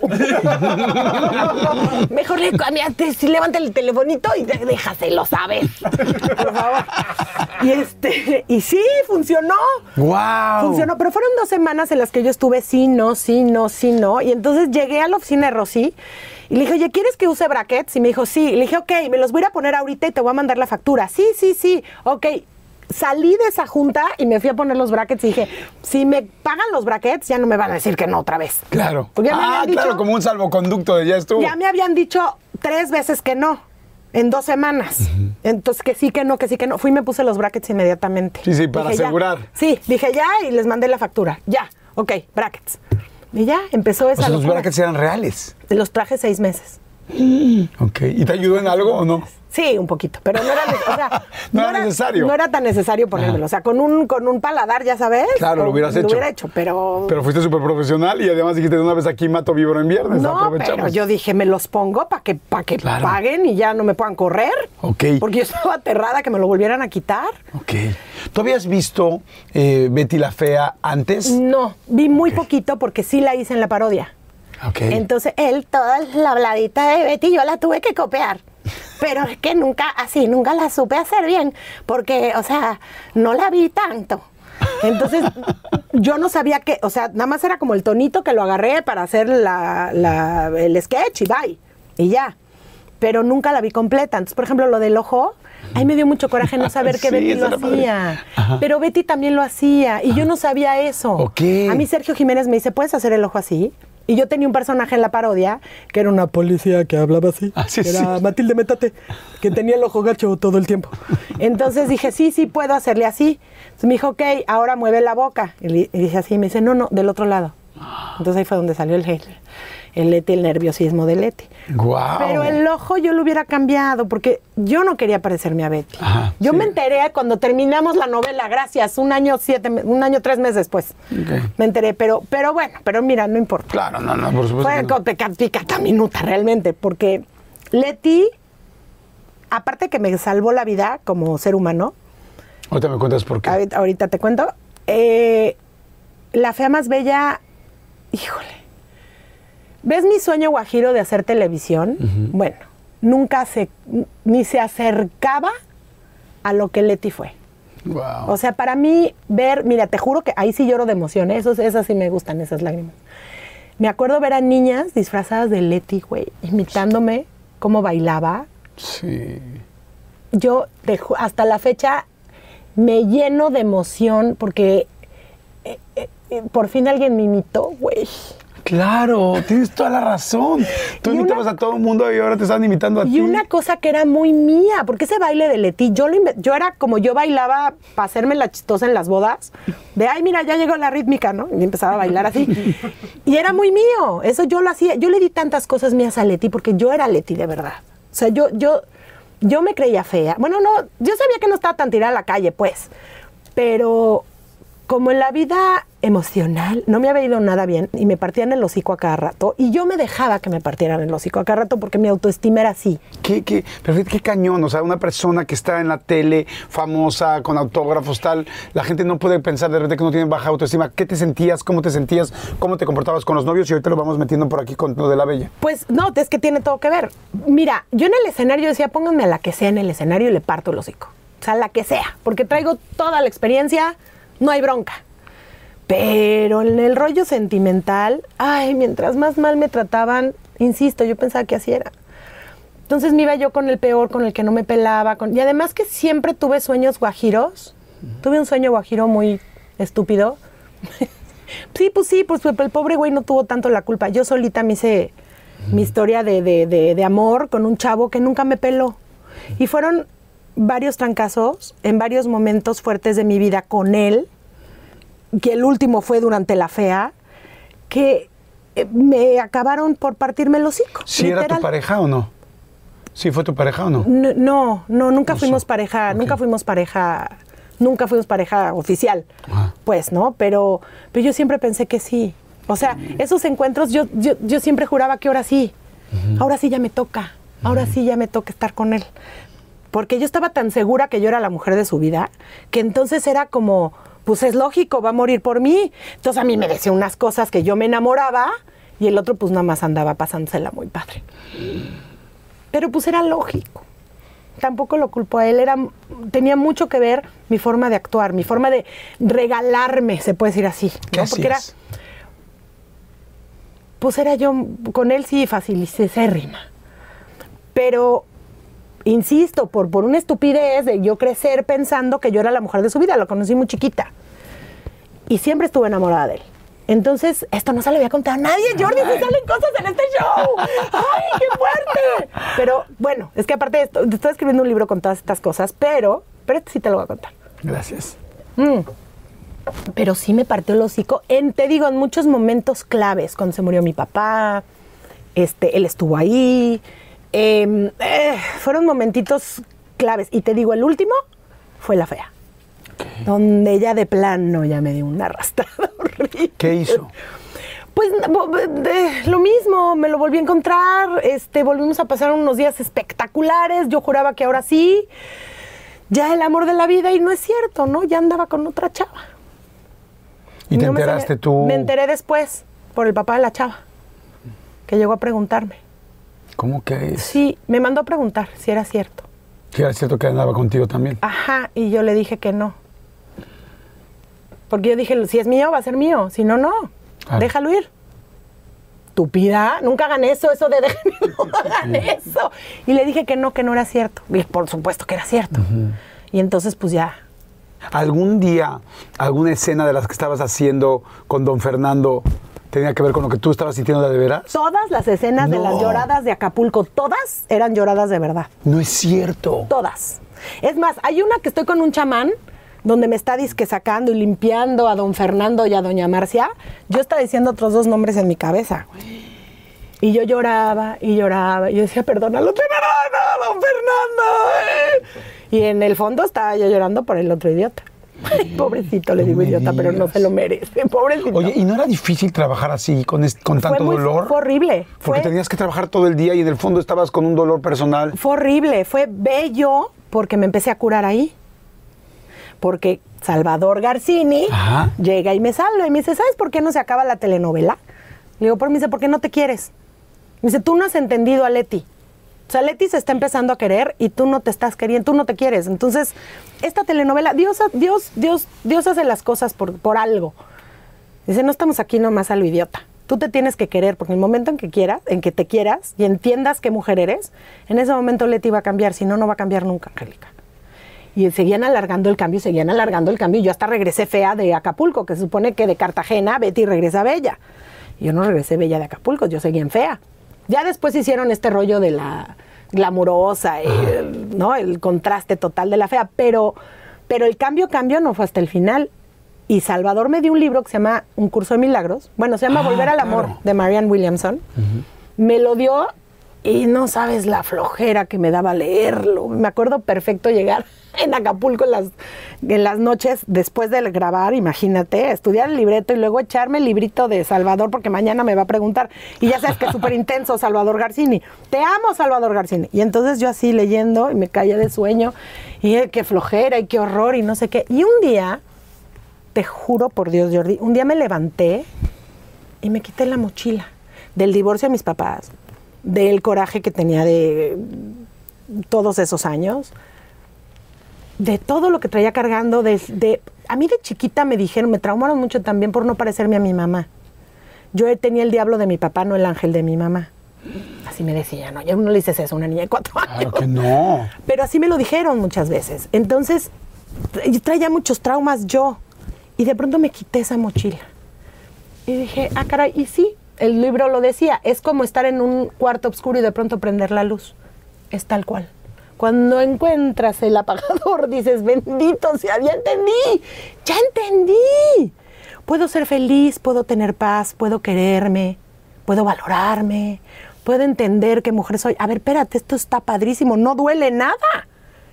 Incluso este chavo está perdonadísimo. ¿Por qué? Porque me di cuenta que la que se había metido en el rollo fui yo, no él. Yo estaba esperando otra cosa de él, pero tampoco nunca se lo dije. Y ya cuando se lo dije, tampoco le importó. Pero no pasa nada. A ver, espérate, yo tengo que estar bien conmigo. Ya entendí. Si yo no tengo dinero, ¿cómo te voy a prestar dinero? Claro. E- Es así de fácil. Si no me quiero, ¿cómo te voy a llamar? Obviamente no podía yo amar. Yo por eso te digo que me regalaba. Ajá. Era diferente. Entonces dije, no, pues estoy mal, aguántenme tantito, aguántenme las carnitas. Viene todo el rollo de la telenovela, de la telenovela con la que celebraban los 50 años de las telenovelas, ¿te acuerdas? No. Ok, qué bueno, porque esa la iba a ser yo y no pegó. Pero, este, no, pero bueno, termina la fea y me dice Rosy, oye, te necesito aquí, no sé qué, bla, bla, bla, para grabar, pero necesito que me digas que vas a estar al 100. Y le digo, Rosy, estoy en un cambio tan cañón en mi De vida, mi vida. Ajá. que yo no sé si te puedo decir que voy, digo, o sea, yo, yo te digo que estoy al 100, pero yo no sé si mañana voy a regresar a grabar 15 horas promedio de lunes a domingo y no me voy a enfermar a la tercera semana. No sé, Rosy, no sé. Estoy en un cambio muy fuerte. Pues si no me lo puedes asegurar, no lo haces. Le dije, pues No lo hago. no lo hago. No, además venías del éxito de tu vida, es como, Pe- ¿qué pero- quieres? Estoy, estoy teniendo una ¿Sabes parte que me está ayudando a crecer Me personalmente. Hubiera, me hubiera encantado hacerla, porque sí me hubiera encantado hacerla y siento que le falla a Rosy, pero, y le falla a Televisa también un poco yéndome, pero yo necesitaba encontrarme como mujer Claro, y como ah, ser no, humano. no. O sea, yo, a mí de chiquita me preguntabas, ¿qué quieres? Y te hubiera dicho, hacer una telenovela muy exitosa y ser mamá. Esos eran los sueños de mi vida. Y hoy los tengo. Claro. Entonces, híjole, el encontrar esa parte de mi familia, de mis hijos, de, era tan importante para mí. Y yo sabía, por algo yo sabía que en México no lo iba a encontrar. Acaba la novela. Ajá. ¿Y cómo conoces a tu marido? Yo, yo Lo conozco a mi conociste desde marido- antes, ¿no? Yo conozco a mi marido desde el año 2000. Ok. Porque yo estaba terminando eh, Soñadoras y estaba yo entre programa hoy y todo eso. Y entonces, ah, bueno, acabo Soñadoras, me voy a Nueva York y veo una promo. Angélica Vale, llega, tele- llega a Univisión con eh, Soñadoras, hija de Angélica María y Raúl Vale. No, y- O sea, un promo para mí solita y yo. Esto no lo han hecho, o sea, nunca en la vida nadie. ¿Qué si hay cuatro protagonistas, ¿por qué se están enfocando solo en mí? ¿Por qué? O sea, ¿qué onda? ¿Quién es? Entonces, Ronnie, que era mi manager, en ese entonces, mala idea, nunca lo hagan. Porque era tu este, pareja también. Ajá. Me dice, oye, este, es un tal Otto Padrón de Univisión. Y yo, ah, ok, pues hay que comunicarnos con él. Entonces yo me comunico con Otto y le digo, yo hablo para agradecer. Mi abuela me enseñó eso. Siempre agradece cuando te tratan bien, cuando te tratan mal también, pero agradece siempre. Pero agradece más cuando te tratan bien. Exacto, que es muy raro, ¿no? Entonces hablo y digo, oye, ¿sabes qué? Este, pues ya no, pero antes era más raro. Oye, gracias por esto, no sé qué. Ay, no, me encantaría trabajar contigo, no sé qué, bla, bla, bla. Vente. Entonces me invitaban mucho, me empezaron a invitar mucho al Gordo y la Flaca, me empezaron a invitar mucho a Despierta América, Univisión, como invitada. Y yo iba a encantar la vida porque mi sueño era vivir en Miami. El sueño de Ron y yo era mudarnos y vivirnos, irnos a vivir a Miami, casarnos y irnos a vivir a Miami. Y entonces, eh, vamos, me invita mi marido a un upfront de Univision porque iban a hacer una película de Gloria Trevi, de la vida de Gloria Trevi. Y alguien le dijo a mi marido que yo le imitaba muy bien. Y entonces cuando le dice, oye, ¿te gustaría hacer la película de Gloria Trevi? Y dice Ronnie, sí, claro, él por, para mudarse a Miami, ¿no? O sea, no pensando lo fuerte que podía ser hacer la película Claro. de Gloria Trevi, ¿no? O sea, ya cuando me hubieran dado el libreto, pues yo igual no me hubiera aventado. Pero bueno, la cosa es que, este, sí, no manches. Pero me dice, oye, este, vente, no sé qué, a Nueva York, ahí vamos, imagínate, Nueva York. Sí, vamos a Nueva York, Ronnie. yo Con tu, con tu novio y manager. Sí, sí, sí. Entonces me dice, nos queremos mudar a Miami, mi amor. Con este güey es con el que tenemos que quedar bien, ¿ok? Y yo, ok. ¿Me lo presenta? Sí, va, va. Y me presenta a Otto Padrón. O sea, nadie sabe para quién trabaja. No, te estaba te presentando juro- con quien ibas a vivir en Estados Unidos, pero no en Miami. Cuando, cuando mi marido me pidió no matrimonio, cuando mi marido me pidió matrimonio, yo sí dije, ay, qué ganas de ver la cara de Ronnie ahorita. Sí, Ronnie, perdón, pero sí lo pensé. Este, no, y es que de- de- además Ronnie y yo somos amigos en ahí de, de- de- con Sí, nos de- emailamos y así, entonces sé que tiene su familia y todo y nos llevamos muy bien. Pero este, pero él me lo presentó, imagínate. Entonces me Ok. dice Otto Padrón, Angélica, vale, yo. hola. ¿Cómo te cayó esa primera vez? Muy mal, ¿Ah, sí? muy mal. Me Sí, cayó. es el principio de un matrimonio. Está muy bien. Muy bien, exacto. Hola, ¿qué tal? Soy Otto Padrón, eh, ejecutivo Univisión. Y yo, "Ah, este sangrón. Yo a tu mamá la admiro mucho de una telenovela que se llamaba yo, Muchacha Italiana viene a casarse, porque es la que siempre me dicen, ¿no? No, no, no, otra, otra, donde salía de, de, de, de Areomosa. Y yo, ah, Ana del Aire. Sí, sí, Ana del Aire, mi hermano y yo. Y- Pero que en este rollo, así de, ay, dije, este tipo, qué sangrón. Ay, qué mal me caes, Otto Padrón. Dije, chin, es el jefe, guácala, hay que caerle bien a este güey. Y lo aguanté por eso, ¿no? Pero pues ya, y ya. Y después, te digo, tuvimos una relación de amistad. Se- pues, digo, amistad-trabajo. Sí, ¿no? como de Porque- trabajo, ajá. Porque siempre era ir a Miami, pues saludar, hola, ¿qué tal, señor padrón? ¿Cómo está usted? No sé qué. Y ya, bye, X. Después... Nunca te imaginaste que te iba a hacer dos no, hijos. ¿no? nunca en la, pero, pero nunca en la vida. Sí, eso porque digo, eso en, algún momento tuvieron que Eh, hacerlos, ¿no? pues, Sí, sí, se nos dio, pero fueron hartos años después, porque yo me mudo a Miami en el 2007, él regresa, él regresa de Irak, porque está en el ejército americano, él regresa de Irak por ahí también. ¿Pero en va a la guerra? 2007. Sí, ¿A combatir? Sí, sí, fue a la guerra, yo, pero no estaba yo con él, no me tocó. Y entonces, este, yo ¿Se- empiezo ¿Se ve a la guerra y tú hablas con él o qué? no, no, no, empiezo a hablar con él porque estaba yo en Univisión, bueno, no estaba yo en Miami y querían que me fuera a Univisión y yo estaba terminando mi contrato con Televisa. Todo era trabajo, Ajá. todo era puro trabajo, puro trabajo, puro trabajo. Y de pronto, te juro por Dios, un día estábamos platicando, fuimos a un, a- ¿a ¿qué fue? No, no me acuerdo, estábamos platicando y de pronto no sé qué me dijo y lo volteé a ver Y haz de cuenta que estaba como, como que le salía luz así. Yo dije, el amor de mi vida. ¿Cómo crees? Te- Pero En un momento en específico de algo que dijo. algo que dijo. Y yo así dije, ay, ay. Dije, ¿qué estoy haciendo? Ah, mira, y aparte yo, yo cambié muchísimo, porque de estar buscando el amor en lugares, en todos lados, o donde yo pudiera, ¿verdad? En lugares donde no venía el caso buscar el amor, de pronto fue de, no tengo ganas. No tengo ganas de enamorarme de nadie, no tengo ganas de salir con nadie. No te- mi, mam- mi mamá me decía, había un francés que me tiraba la onda en Miami y me decía, sal con el francés, está guapísimo. Y yo le decía, ay, no, qué flojera, mamá. Polio, porque es mi amigo. O sea, no, no, hay, no hay nada. No, no. ¿Para qué salgo con él? ¿Para qué pierdo el tiempo? ¿No? O sea, ¿para qué? Allá estaba yo en ese rollo. Entonces mi mamá decía, oye, qué rara mi hija. Porque antes pues hubiera salido con el francés. A ver, si me vaya yo a vivir a Francia. No, pero, pero, pero sí, muy raro. Entonces el momento en que llego y le digo, ah, no, estaba mi mamá con un- conmigo. Y entonces empieza a dar cuenta que yo le empiezo a tirar toda la onda a Otto. Y me dice, mi mamá, ¿qué estás haciendo? Y le digo, no sé. No me preguntes, o no te, me dice, ¿no te cae mal? Y le digo, muy mal. Y me dice, ¿y le estás tirando la onda? Le digo, ya sé. Por, le digo, no sé. No entendía yo nada. Llegué al. Sí, sí, era tu cuerpo, tu Llegué, vibra, tu llegué alma. a un curso de milagros así de como lichín. Dije, a ver, donde lo abra, a ver qué me dice. Pum. Vive, sigue adelante. No, así, ¿eh? Vive, sigue adelante. Pre- no te preguntes nada. Las cosas pasan por algo. No sé qué. Yo así de, pues ok, viviré. Y yo rarísimo. Yo decía, pero está casado ese señor. Qué horror. Yo no sabía que él ya estaba en un proceso de divorcio. Que yo no tenía la menor idea. Entonces, para mí era como muy frustrante. Pues con todo este nuevo rollo de nueva vida y vibras y todo. Aparte, pues yo soy mucha mujer para esconderme de otra. A mí no me sale eso. Y famosa peor. Entonces, sí. Y en Miami con paparazzi es peor. Y entonces no había forma. Yo dije, no, qué horror. Hasta que un día me invitan a hacer el año nuevo en Univisión. Ya estaba muy fuerte el coqueteo. Yo con él, muy fuerte, pero él no me pelaba. Y este estaba muy fuerte el coqueteo entre Univisión y yo, no entre mi marido y yo.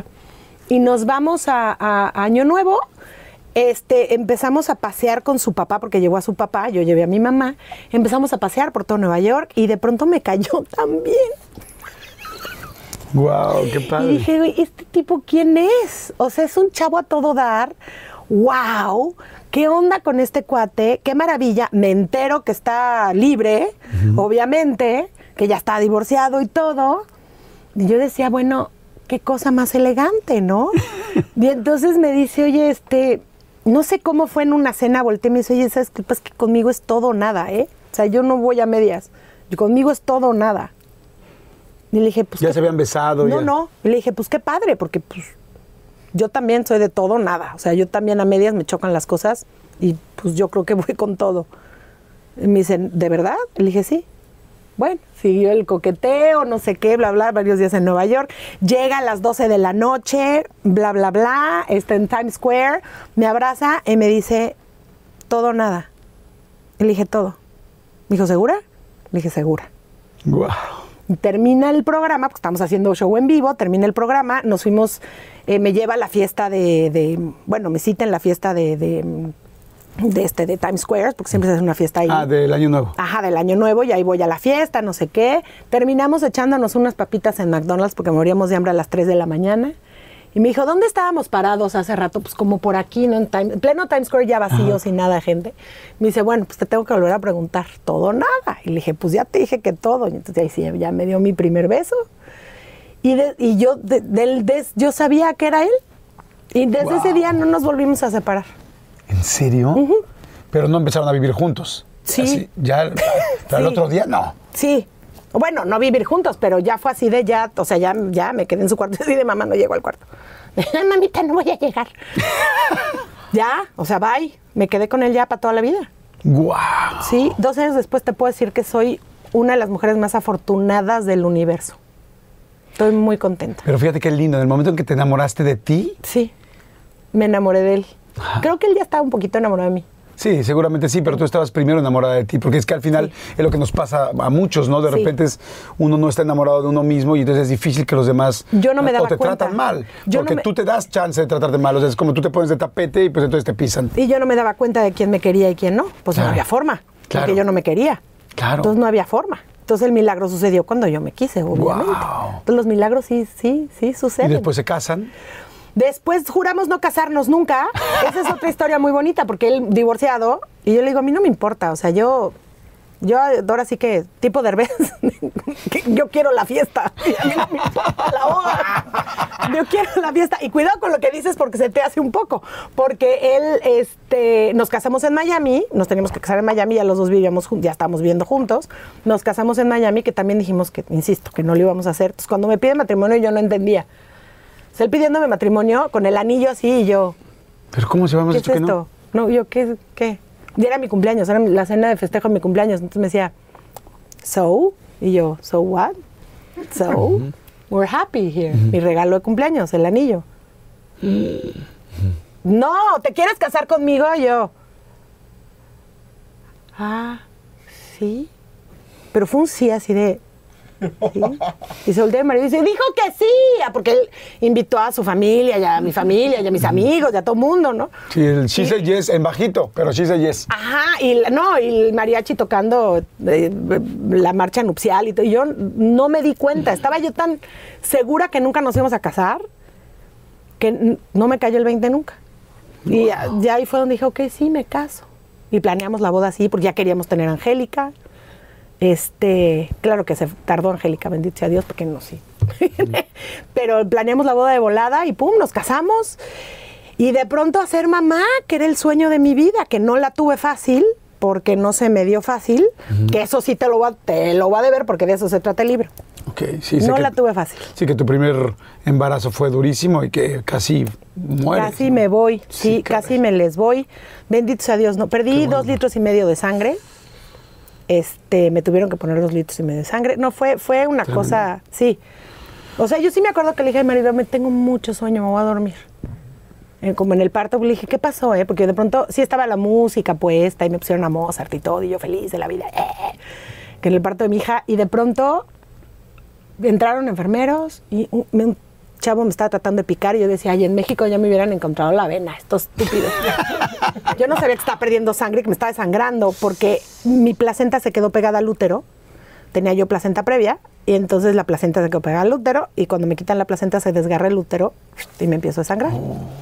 y entonces, no, no, y fui mamá otra vez, o sea, no manches. Sí, claro. Y entonces, en el momento en que me están picando, yo digo, ¿qué onda? ¿Qué pasa? Entonces me empieza a dar un sueño tremendo, claro, me, me estaba desmayando. ¿Cuál Sí, sueño? sí, sí, más bien estabas desangrando. La cara de mi marido era, hasta que le digo, algo está mal, ¿verdad? Me dice, sí, sí, está algo complicado, mi amor, algo complicado. Hasta que ya sentí que entró y sí vi que, Que estaban me estaban poniendo poniendo sangre. sangre. Y dije, estoy muy cansada, me voy a dormir.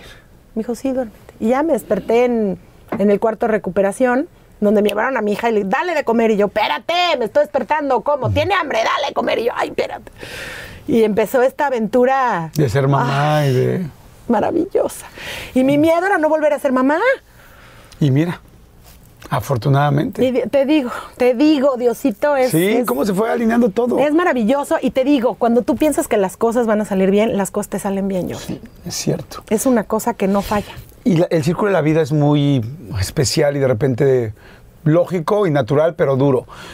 Por un lado, tienes a tus hijos, por un lado, hay una vida que viene, Sí. y por otro lado, no necesariamente al mismo tiempo pierdes a, a tu papá y pierdes a tu abuela.